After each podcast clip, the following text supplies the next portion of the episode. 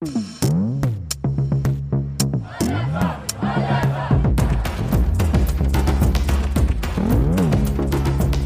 sind Melrose und Jan.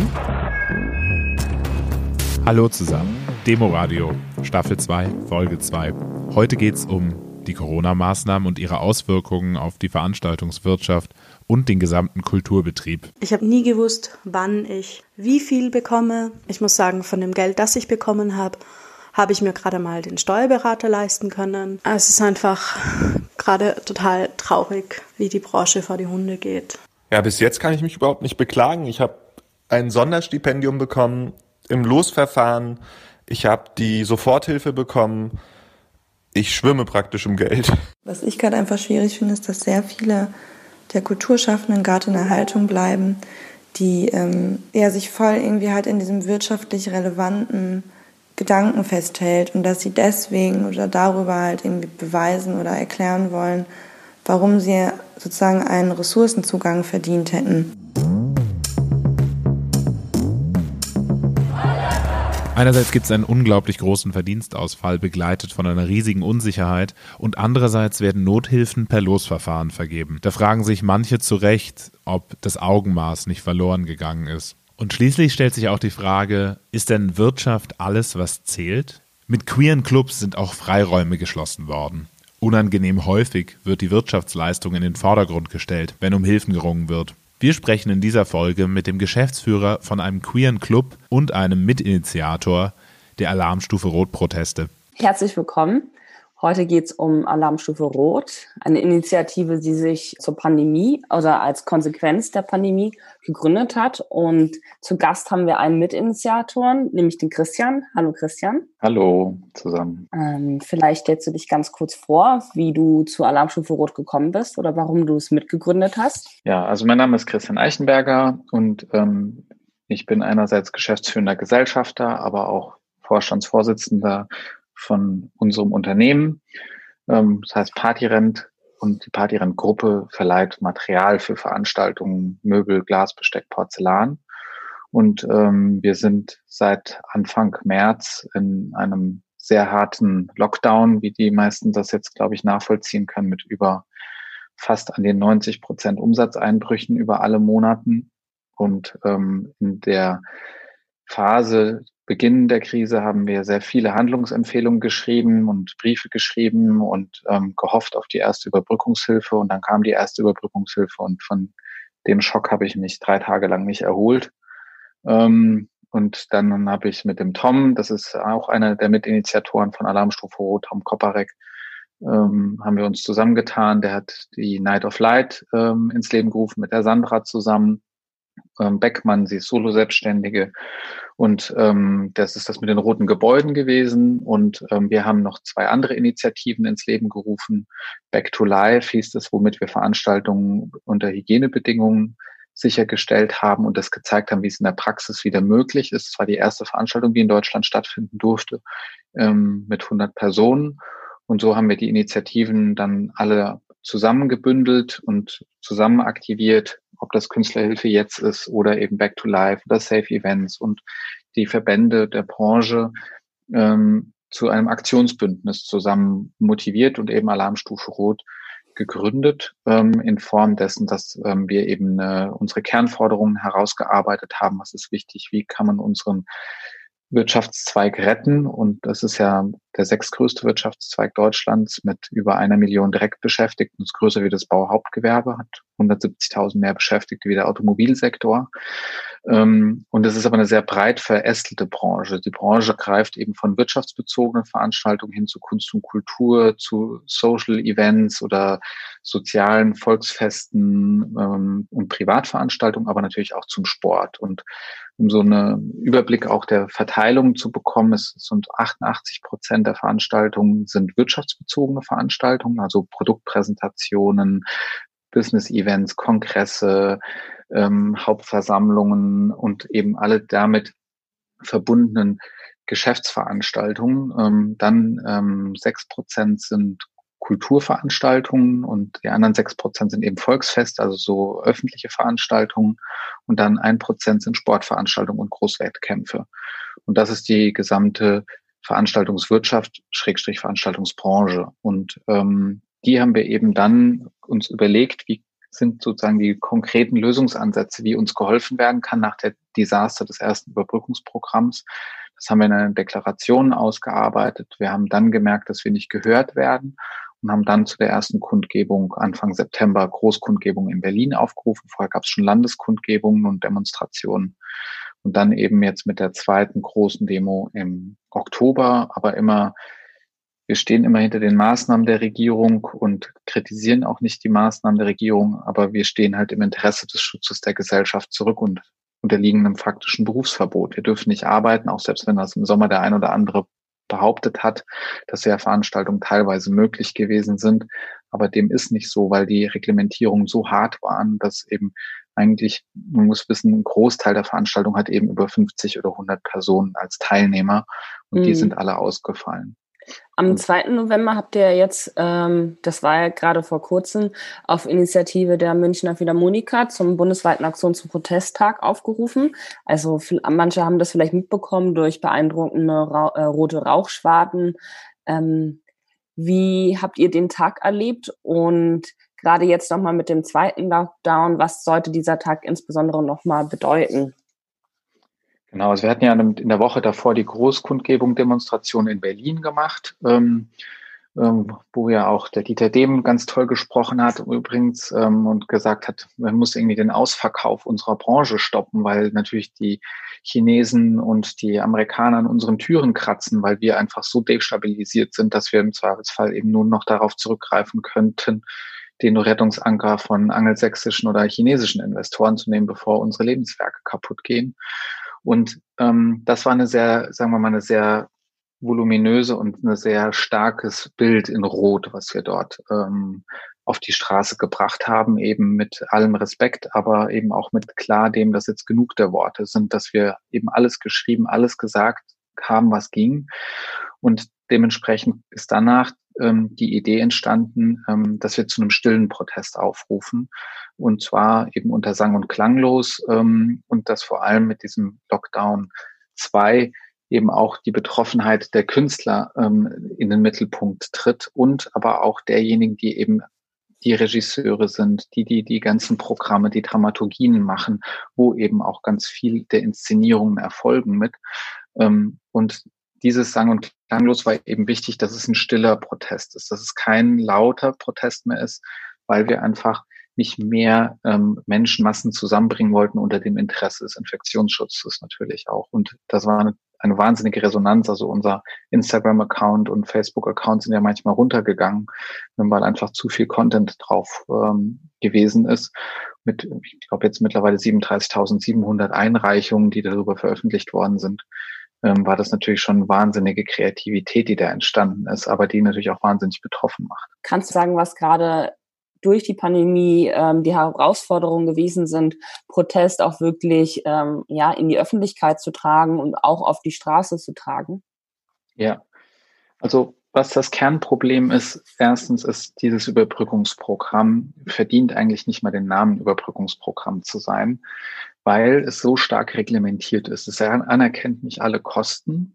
Ähm, und gerade bei den Solo-Selbstständigen hat es, glaube ich, jetzt viele verstanden, dass der eigentlich gar nicht viele Kosten überhaupt in Anerkennung bringen kann. Ähm, und das Problem zieht sich von den Kleinen bis zu den ganz Großen durch. Ganz groß ist, man muss wissen, die deutsche Veranstaltungswirtschaft ist hochmittelständisch geprägt. Wir sind keine Konzern, Branche, sondern die größten Mittelständler haben vielleicht gerade mal 1000 Mitarbeiter. Und ähm, es gibt eben diejenigen, die ähm, nicht genug Kosten geltend machen können oder die, die so wahnsinnig hohe Kosten haben, dass das Programm eben gedeckelt ist auf 50.000 Euro. Um Ihnen ein Beispiel zu nennen, einer meiner Betriebe mit 220 Mitarbeitern verliert, hat vor der Krise Fixkosten gehabt von einer Million. Wir haben mit den größten Anstrengungen es geschafft, auf 500.000 Euro die runterzudrücken. Also wir sitzen in einem kalten Büro. Wir heizen die Halle nicht mehr. Wir haben den Fuhrpark stillgelegt mit allem, was ging. Aber wir haben eben diesen 500.000 Euro an Fixkosten. Und wir kriegen 50.000 Euro an Überbrückungshilfe. Das heißt, wir bleiben auf 90 Prozent der Kosten sitzen. Und das überlebt kein Betrieb acht Monate lang. Das ist das Zweite. Das Programm ist also gedeckelt. es ist anerkennt nicht alle Kosten und es anerkennt auch nicht alle Krisenmonate, sondern es ist eben von den Eintrittsbarrieren so gestrickt, dass eben nur derjenige, der in bestimmten Monaten bestimmte Umsatzeinbrüche hatte und so weiter, da fallen eben ganz viele mit hinaus. Und jetzt muss man noch wissen, die Betriebe, die größeren Mittelständler, über 249 Mitarbeiter, beziehungsweise über 50 Millionen Euro Bilanzsumme und Umsatz. Da gibt es so 40 bei uns in der Branche. Und das sind so stille Hidden Champions, weil die beliefern ganz, ganz viele sehr wichtige Schlüsselveranstaltungen und sind übrigens auch ähm, die größten Auftraggeber für die Solo-Selbstständigen. So greift so unsere Branche wie so ein Uhrwerk ineinander von klein bis groß und von groß bis klein. Und diese Betriebe, die eben über 249 Mitarbeiter haben, die haben überhaupt gar nichts bekommen. Keine Soforthilfe, kein Überbrückungsprogramm. Die haben nur Zustand, äh, Zugang zum Wirtschaftsstabilisierungsfonds, den es seit Anfang August überhaupt erstmal gibt.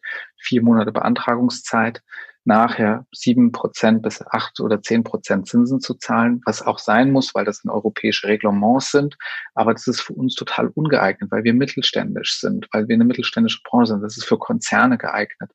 Und eben die Länge der Maßnahmen sind so wahnsinnig groß, dass die Verluste, die Betriebe verlieren eine Million Quatsch, ein Jahresertrag pro Monat im Schnitt. Also ein Jahresertrag verlieren die Betriebe im Schnitt pro Monat.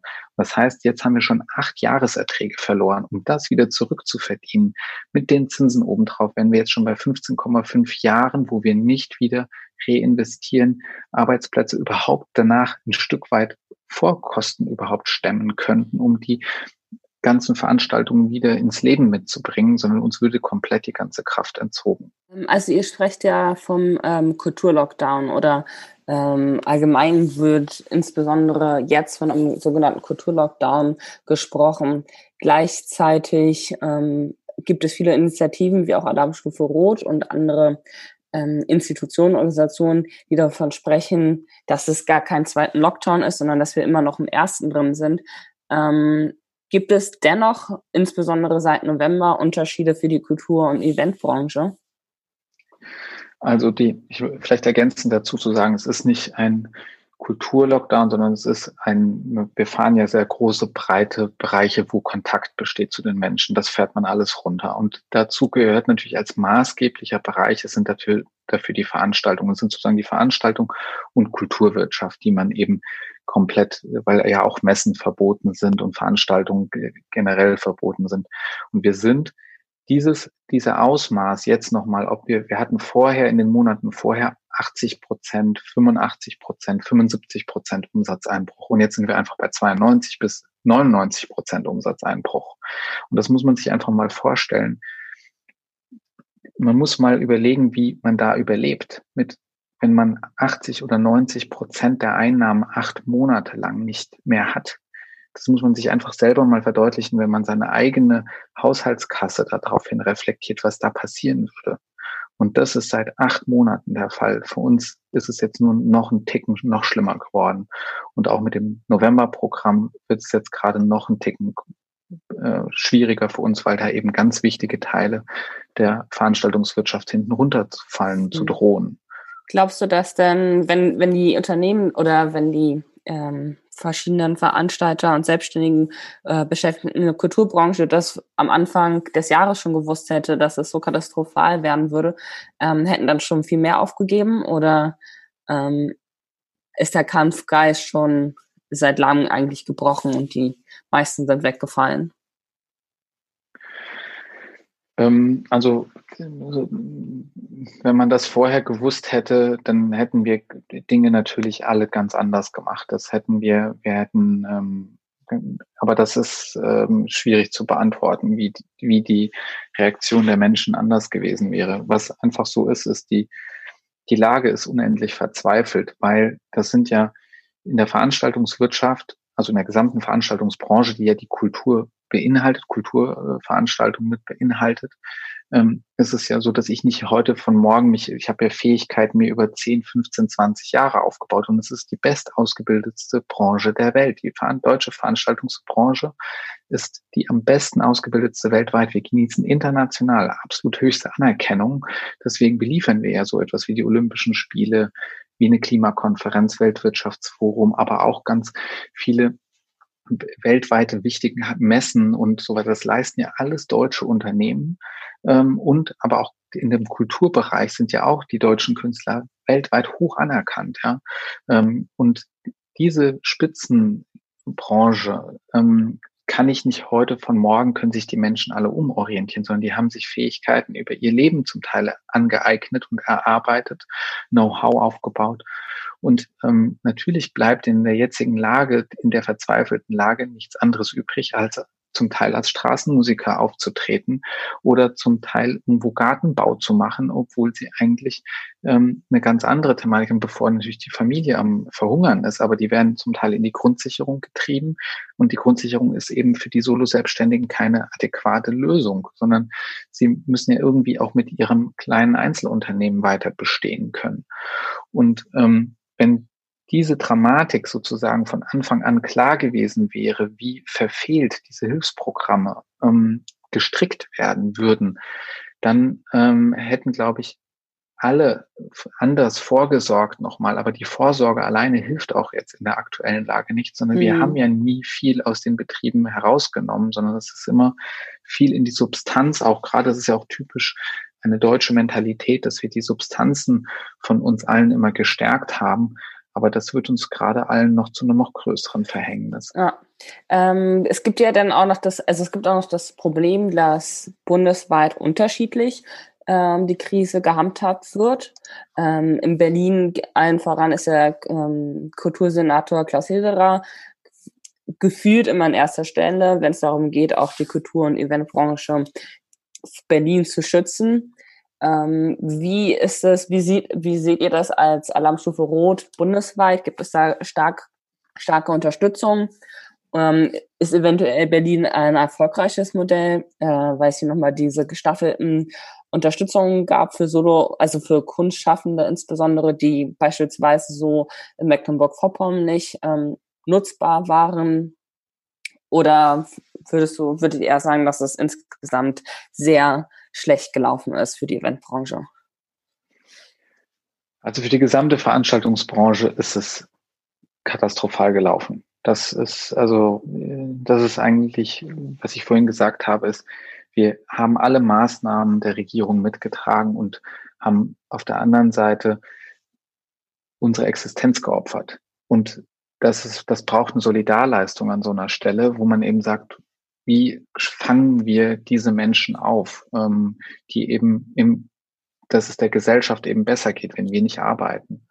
Und ähm, da haben die Länder zum Teil unterschiedlich drauf reagiert. Sie haben zum Teil unterschiedlich gelockert, aber haben dann wieder schnell angezogen. Das hat alles nicht für Planbarkeit und Sicherheit ge gesorgt. Deswegen ist auch eine Sache in unserem Rettungsdialog eine wichtige Maßnahme, dass wir eben mit dem Bundesgesundheitsministerium auch in intensiven Gesprächen sein möchten, was noch nicht ganz der Fall ist, wo wir eben sagen, wie sind denn valide äh, Konzeptionen in der Zukunft wieder möglich. Nur darüber können wir aktuell gar nicht sprechen, weil es jetzt erstmal um finanzielle Überlebenshilfe geht. Und da haben natürlich das ein oder anderes Bundesland auch schon direkt den Solo-Selbstständigen geholfen. Ähm, und da gibt es Positivbeispiele von Ländern, die eben vorangegangen sind ähm, um haben dort sozusagen die Lücke des Bundes versucht aufzufangen. Aber es ist eigentlich ja die Aufgabe, dass das erstmal sind es ja Bundesmaßnahmen und die mit den Ländern zu koordinieren, so dass eben keiner durchs Raster fällt. Ähm, und das ist eben sehr, sehr unterschiedlich hat das funktioniert. Und das ähm, ist natürlich unerträglich. Ähm, wenn man das ähm, von außen sich betrachtet, ist das eine, eine katastrophal gelaufen, kann man nicht anders sagen. Welches Bundesland ist ein beispielhaft? Also zum Beispiel, wer ganz früh ähm, auf, auch auf Alarmstufe Rot als erstes reflektiert hat, war der Herr Kretschmann in Baden-Württemberg. Ähm, der hat zuerst auf unsere Not reflektiert und hat da auch ähm, als erstes überhaupt Hilfsprogramme ins Leben gerufen und vorangebracht. Und wie wird es jetzt für euch weitergehen? Was plant ihr weiterhin als Alarmstufe Rot?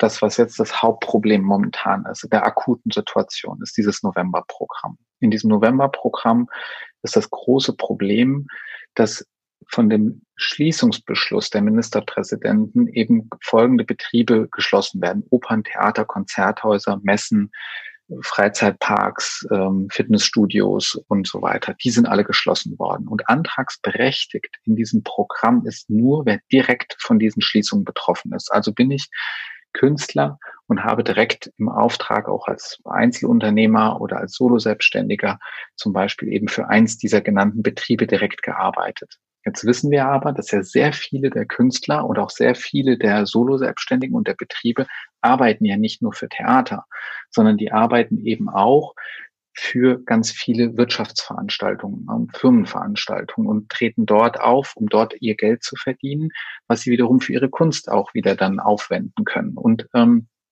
das macht 88 Prozent aus. Und zwar 88 Prozent aller Veranstaltungen sind eben Wirtschaftsveranstaltungen.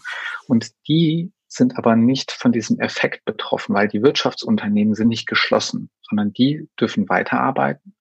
Und wer eben für die überwiegend arbeitet, und zwar, ich muss zu 80 Prozent für die vorhin genannten arbeiten.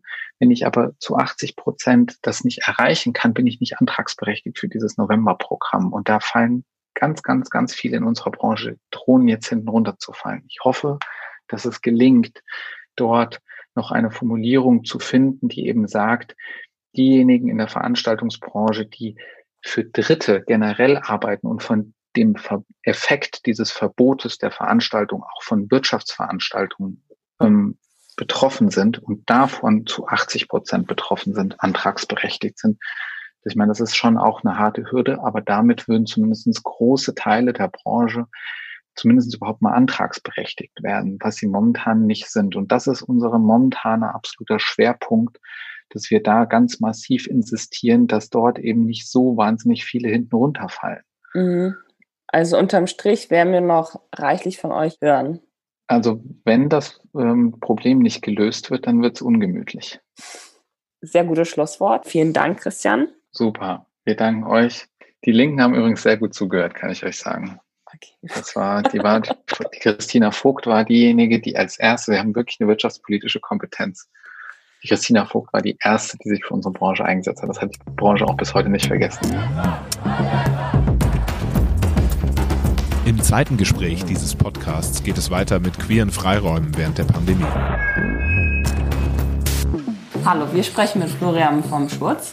Ähm, super, dass du da bist. Vielleicht magst du dich gleich mal äh, vorstellen. Hallo erstmal, so fangen wir an. Ja, Florian hast du schon gesagt, ich bin einer von beiden, von zwei Geschäftsführern aus dem Schwutz. Der Schwutz ist der älteste queere Club in Deutschland und eine ganz bekannte Kulturstätte für queere Menschen. Und wir haben jetzt inzwischen fast 250 Tage lang geschlossen. Es war ja bestimmt nicht immer einfach für euch. Ist das jetzt die schwierigste Krise? Ach, das ist äh, eine ganz interessante Frage, mit der du anfängst. Das würde ich nicht sagen. Das liegt aber daran, dass ich ein HIV, offen HIV-positiver Geschäftsführer bin und äh, dass ich weiß, dass das Schwurz in den 80er Jahren natürlich mit der HIV-Krise, glaube ich, die schwierigste aller Prüfungen äh, durchstanden hat. Wir werden jetzt 43 Jahre in diesem Jahr, in ein paar Tagen feiern wir Geburtstag und nichts war vergleichbar mit der HIV- und AIDS-Krise. Und das versuche ich manchmal auch ein bisschen anderen Menschen zu sagen. Uns geht es wirklich eigentlich vergleichsweise gut momentan in dieser Pandemie, weil wir verlieren nicht so viele Menschen, wie wir damals in unserer Community verloren haben. Nein, es ist nicht die schlimmste Krise, aber es ist die zweitschlimmste Krise, die der Schmutz gerade durchlebt. Wir haben ja vorher schon mit einem Initiat Initiator von Alarmstufe Rot gesprochen, die auch gerade jetzt im November nochmal recht präsent durch Proteste sind. Am 2. November auch diesen ähm, stillen Protest unterstützt durch die staatlichen Orchester durchgeführt haben. Wie steht ihr eigentlich als Schwurz und generell als Clubszene zu diesem Protest? Also wir unterstützen diese Proteste alle, ähm, was daran liegt, dass viele Menschen, die in unserem Umfeld ähm, arbeiten, ja nicht direkt bei uns angestellt sind. Wir haben zwar 100 Mitarbeiterinnen fest im Schwutz, aber darüber hinaus gibt es eben ganz viele freie Kolleginnen und Kollegen in der Eventbranche, die für uns arbeiten, die Konzerte realisieren und so weiter. Und mit denen sind wir sehr solidarisch und deswegen haben wir, waren wir auf vielen Demos mit dabei oder haben auch durch entsprechende ja auf unseren sozialen Media-Kanälen äh, entsprechenden Posts, die ähm, die Sache unterstützt und finden es auch nach wie vor weiter, weil die Menschen, die fielen natürlich total durchs Raster, während es für äh, die sozialversicherungspflichtigen Menschen noch sowas wie Kurzarbeiterinnengeld gab, äh, gab es für die Freien natürlich bis zum jetzigen Zeitpunkt ganz wenig äh, Hilfe aus der Politik. Ja, du hast es gerade ja. schon angesprochen. Ähm, wie seid ihr denn noch so in Kontakt mit den Leuten hinter der Bühne und hinter den Kulissen? Ähm, wie findet da Solidarität statt und ähm, wie seid ihr mit denen vernetzt? Also die meisten treffen wir in der Tat gerade auf irgendwelchen Demos, ähm, auf denen die, die gesamte Branche sich vereint. Ansonsten gab es ein paar Aktionen natürlich auch in unserer Schließzeit. Wir hatten Abverkäufe im, im Sommer, wir hatten ein Hoffest äh, organisiert. Äh, wir sind verbunden über andere äh, Verbände wie die Club Commission in Berlin, wo man sich untereinander auch mal immer wieder trifft und austauscht. Und es gibt tatsächlich auch so einen Austausch über ähm, ja, digitale Plattformen, Zoom etc., wo wir mit einigen ähm, in Kontakt stehen. Aber das ist immer nur ein kleiner Teil. Zu vielen haben wir keinen Kontakt mehr oder der Kontakt hat sich äh, verloren über die lange Zeit. Und ähm, von vielen, von denen wir wissen, wissen wir einfach, ihnen geht's gerade sehr, sehr schlecht ähm, nicht nur finanziell, sondern einfach auch psychisch. Die Krise über so viele Monate ist für viele Menschen eine große Belastung. Du hattest es schon erwähnt, dass ihr auch Alarmstufe Rot unterstützt und da auch auf Protesten wart. Ähm, also Protestieren, Demonstrationen gehören ja eigentlich seit Anbeginn zur ähm, Gay- und queeren Community dazu. Ähm, Christopher Street Day zum Beispiel ist ja ein ganz wichtiger, ähm, ganz wichtiges Beispiel dazu. Dafür meine ich, ähm, wie fällt für euch jetzt Protest, wenn es darum geht, auch auf eure Situation aufmerksam zu machen, ähm, genau aus? Ist das irgendwie besonders in den Zeiten dieser Pandemie oder seid ihr eigentlich schon gewappnet dafür gewesen, euch auch lautstark zum, ähm, zum Wort zu melden? Also der Sputz meldet sich ja seit 43 Jahren immer wieder lautstark zu Wort und wir werden auch wahrscheinlich das in den nächsten Jahren noch tun. In diesem Jahr war es halt konzentriert auf äh, das Thema und die Solidarität mit unseren queeren Künstlerinnen und auch mit dem Erhalt von queeren Schutzräumen. Ähm, wir tun das auf diversen Wegen, nicht nur auf Demos, sondern wir verstehen uns ja auch als mm, eine Art Lobby ähm, hinein in die Politik. Im Schwutz war es immer politisch und der Schwutz hat auch immer die Nähe zu, zur Politik gesucht.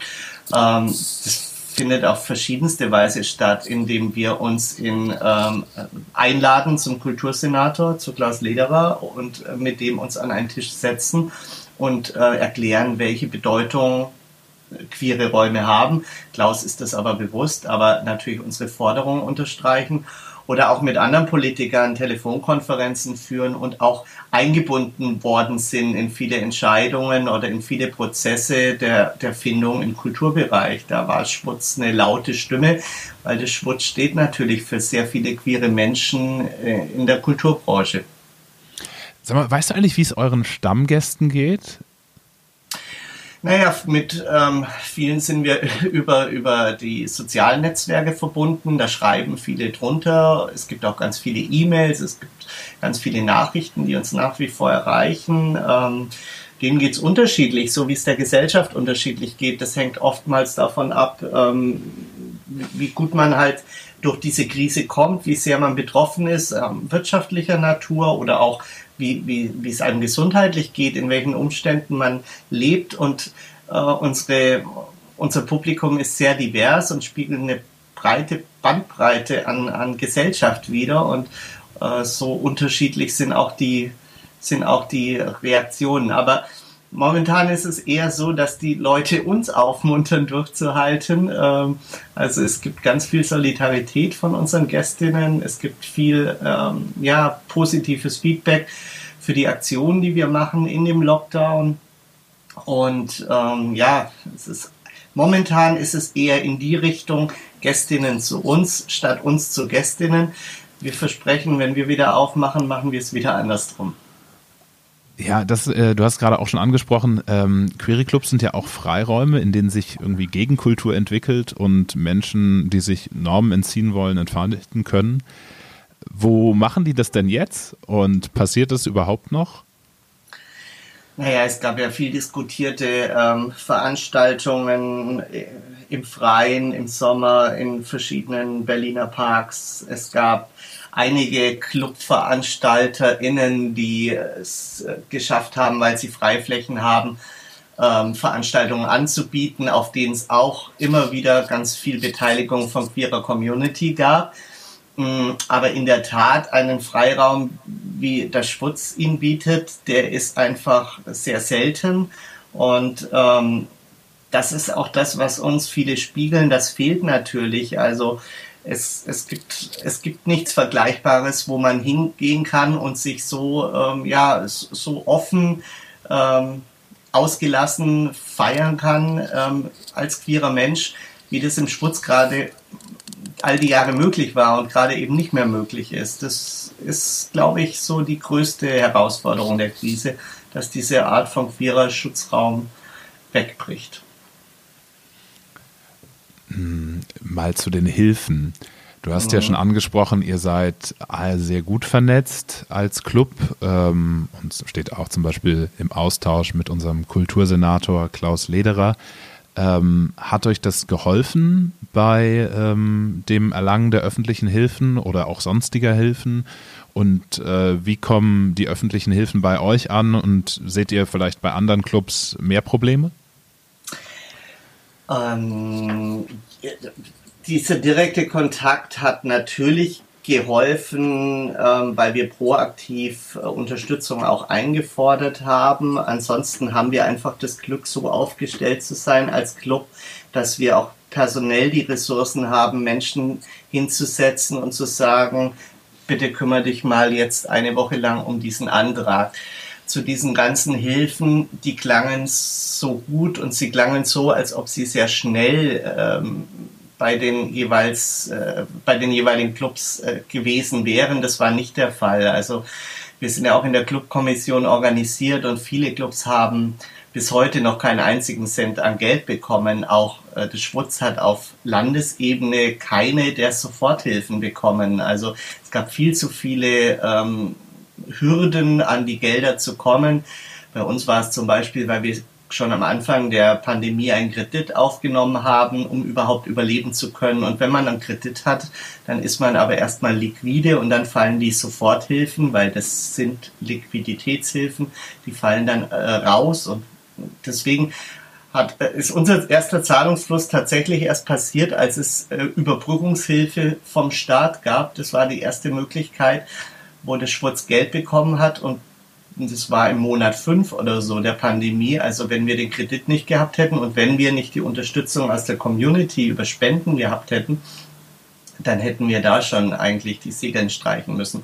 Und ich weiß von vielen anderen Clubs, da ist es noch viel knapper. Das Schwutz hat wirklich das Glück, eine große Community hinter sich zu ein und auch auf viele Jahre, ja, 43 jetzt, wie gesagt, zurückzublicken. Und da hat sich eine große, ja, Expertise auch an, an Personal angesammelt, die sich alle reizend um den, um, das Club, um den Club kümmern. Und bei manchen anderen ist es halt eben nicht so. Die haben, die sind vielleicht nur wenige Menschen und haben auch nur ein Team aus Mini-JoblerInnen, die ihnen in dieser Krise auch nicht helfen können. Und dann wird es umso schwieriger. So. Uns geht es da vergleichsweise gut, aber nochmal, die Hilfen haben viel zu lange gedauert, bis sie bei uns waren. Und wie ist die Perspektive jetzt? Habt ihr das Gefühl, jetzt ist, sind sie sozusagen ausreichend? Also war das Timing entscheidend oder würdest du sagen, ähm, ihr seid noch nicht gut genug versorgt? Wir sind im Schwurz Grundoptimisten, deswegen glauben wir, dass wir das auf jeden Fall äh, hinbekommen, das Schwurz durch diese Krise zu retten. Ähm, aber das geht natürlich nur, wenn weiterhin ähm, zumindest auf dem Level wie jetzt Unterstützungen fließen. Wir haben jetzt gerade ähm, vor zwei Tagen die Überbrückungshilfe 2.0 beantragt. Die reicht bis Dezember. Das ist der Zeitraum. Und dann ist einfach ungewiss, gibt es da nochmal eine Verlängerung äh, einer Überbrückungshilfe vom Bund ab dem nächsten Jahr? Das wird momentan diskutiert. Wenn dem so ist, dann kommen wir durch die Krise, weil diese Überbrückungshilfe federt unsere schlimmsten Kosten ab. Die sind in einem Club immer so Sachen wie Miete, ähm, laufende Kreditverpflichtungen, Stromabschläge, sowas. Das sind bei uns ähm, Beträge im fünfstelligen Bereich. Also das, so ein Club kostet ganz schön viel Geld. Wenn die durch so eine Überbrückungshilfe wie gerade aktuell abgefedert werden, bis zum Ende des Jahres sind wir da safe. Wenn das auch im ersten Quartal so weitergeht und dann so lange weitergeht, bis wir wieder aufmachen dürfen, dann kommen wir gut durch die Krise. Ähm, wenn dem nicht so ist, ähm, dann haben wir tatsächlich ein Problem, weil ähm, unsere eigenen Ressourcen, die wir als Club haben, die wären so nach fünf bis sechs Wochen bereits aufverbraucht, aufgebraucht. Wow. Du hattest ja schon erwähnt, dass ihr eigentlich das Gefühl habt, schon die ganze Community hinter oder die ähm, normal, grundsätzliche oder allgemeine Community äh, des Schwuts, dass sie sich zu, zu, euch solidarisch zeigt und auch durch Spenden geholfen habt. Ähm, vor ein paar Wochen gab es ja ähm, diese Race in den Parks und generell nochmal die aufgelöste Party im Rahmen von Porncept Show zum Beispiel, wo auch nochmal mhm. ganz stark äh, kritisiert wurde, dass es irgendwie ein unsolidarisches Partyvolk gibt, gerade in Berlin und eine Drogenwut herrschen würde, vielleicht sogar eine perverse Sexbesessenheit oder ähnliches. Ähm, wie geht ihr mit dieser Art von Kritik um, beziehungsweise steckt die euch auch äh, speziell entgegen? Naja, die, ähm, die schlägt uns natürlich entgegen, weil wir solidarisch mit allen anderen Clubs hier sind. Wir waren solidarisch, als es auch die große Demo auf dem Wasser gab im Sommer mit den vielen Schlauchbooten. Man erinnert sich vielleicht daran. Ähm, und wir waren es auch jetzt zuletzt, als in der Alten Münze die Veranstaltung war. Ich glaube, das ist oftmals von Medien äh, leicht, da Schuldige zu finden. Und wir leben nun mal oft in einer Gesellschaft, die gern Schuldige braucht. Und dann nimmt man das Partyvolk. Das ist natürlich absolut blödsinnig. Und es ist auch nicht in Ordnung, ähm, auf die Menschen da äh, draufzuhauen, sie zu, zu diskreditieren. Ähm, und ähm, es führt natürlich auch dazu, dass, ähm, dass, dass man dieses, dieses wertvolle Clubleben ähm, eigentlich mit den Füßen tritt, das Berlin hat. Manchmal streichelt man das, wenn man es braucht und äh, in solchen Momenten nimmt man es dann und sagt, ja, jetzt sind die Clubs schuld. Das ist aber überhaupt eine Entwicklung, die man ja nicht nur bei uns in Berlin sieht. Auch in der Schweiz war das so, die haben schon viel früher wieder die Clubs aufgemacht und dann gab es da die ersten Fälle und dann gab es eine ähm, gesellschaftliche Empörung darüber, ähm, was die Clubs da machen. Ähm, ich finde das ein bisschen zu einseitig betrachtet. Man muss auch wirklich schauen, zu wie viel Ansteckungen kommt es da. Ähm, wie sind die in Relation zu irgendwelchen privaten Feiern? Wie viele gibt es dort? Das sind dann meist mehr. Ähm, es sind nicht so viele Fälle, die in Berlin in Clubs passiert sind. Und die Clubs haben von Anfang an total auf Hygienemaßnahmen gesetzt, haben auch den Sommer über alle Auflagen immer erfüllt. Und sich an alles gehalten. Auch die Clubgängerinnen, die waren ähm, total ähm, hilfsbereit, diese Maßnahmen zu unterstützen, um ihre Clubs zu retten. Deswegen ist dieser mediale Aufschrei, der da immer passiert, der ist reißerisch. Der funktioniert halt deswegen, weil es dann oftmals um Fetischparty oder Sexparty wie zuletzt ging und dann ähm, ja da ein äh, sozialer Aufschrei passiert. Ähm, aber die Brüderie, die sollten, die sollten wir in der Clublandschaft immer, der sollten wir immer die rote Karte zeigen. Ja, apropos Brüderie, der, die rote Karte zeigen. Wann glaubt ihr, macht ihr denn wieder auf und was wird da passieren an dem ersten Tag, an dem wieder Normalbetrieb ist? Es wird ein Rausch, das rauschendste Fest, das der Schwurz wahrscheinlich erlebt hat. Ähm, einen kleinen Vorgeschmack gab es vor kurzem schon. Es gab diesen Tag der Clubkultur. Da durften wir 40 Gästinnen reinlassen mit Abständen und auch da war eine ekstatische Stimmung, wie sie sonst ähm, ja bei 1500 Gästinnen ist. Also war schon der Vorgeschmack, wie ausgehungert die Community auf äh, Party und Club ist. Ich glaube, das wird gut funktionieren, wenn wir wieder aufmachen zum Zeitraum. Das ist natürlich so ein bisschen Glaskugeln orakeln. Ich glaube persönlich nicht, dass wir vor Herbst 2021 wieder öffnen werden mit dem regulären Clubbetrieb. Wir werden sicherlich, wenn die Zahlen runtergeht, davor ähm, Teile des Clubs ähm, als Barbetrieb nutzen. Ähm, das war bisher auch möglich. Bars durften ja schon früher aufmachen. Da sitzen Leute, da gibt's andere Abstandsmöglichkeiten, das werden wir auch nutzen. Und wir werden auch sicherlich im Sommer schauen, ob wir Freigelände nutzen können, Brachflächen und dort irgendwas auf die Beine ähm, stellen. Aber ich glaube, bis die bis alle geimpft sind oder so viele geimpft sind, dass es Wirkung zeigt, werden wir auf jeden Fall ähm, bis Herbst 2021 warten müssen. Also fast ein Jahr. Fast ein Jahr. Oh ja. Gott. Oh Gott.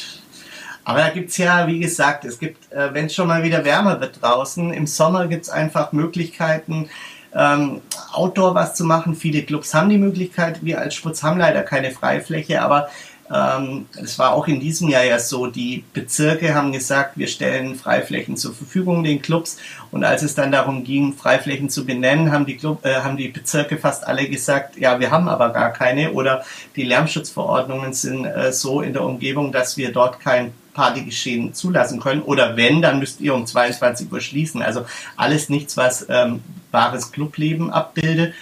Deswegen hoffen wir, dass bis zum nächsten Sommer da zumindest so viel Vorarbeit möglich ist und auch Lobbyarbeit möglich ist, dass dann die Bezirke ja mit äh, Flächen um die Ecke kommen, die auch wirklich für Clubs nutzbar sind. Ich hoffe auch drauf. Florian, vielen, vielen Dank für dieses Interview. Melrose, hast du ja, noch eine Frage? Nein, ich würde sagen, wir haben all das, was wichtig ist, gehört. Vielen Dank dafür. Ja, ich muss natürlich noch sagen, wie, wie, wie man den Schwutz unterstützen kann. Stimmt, ja. Man, man, man, man, äh, für, für uns ist momentan das wirklich so wichtig, ähm, Solidarität aus, aus der Community zu bekommen. Und wir haben was ganz Tolles aktuell gemacht. Unsere Mitarbeiterinnen haben sich ausgezogen und es gibt einen queeren erotischen Schwutzkalender, ähm, den man kaufen kann für 2021 auf unserer Website im Shop. Und ähm, das ist eine Aktion, eine kleine Aktion, aber mit der ähm, bewirkt man wieder ein bisschen, dass das Schwutzen ein Weilchen länger durchhält. Genau. Danke euch beiden. Ja, danke dir.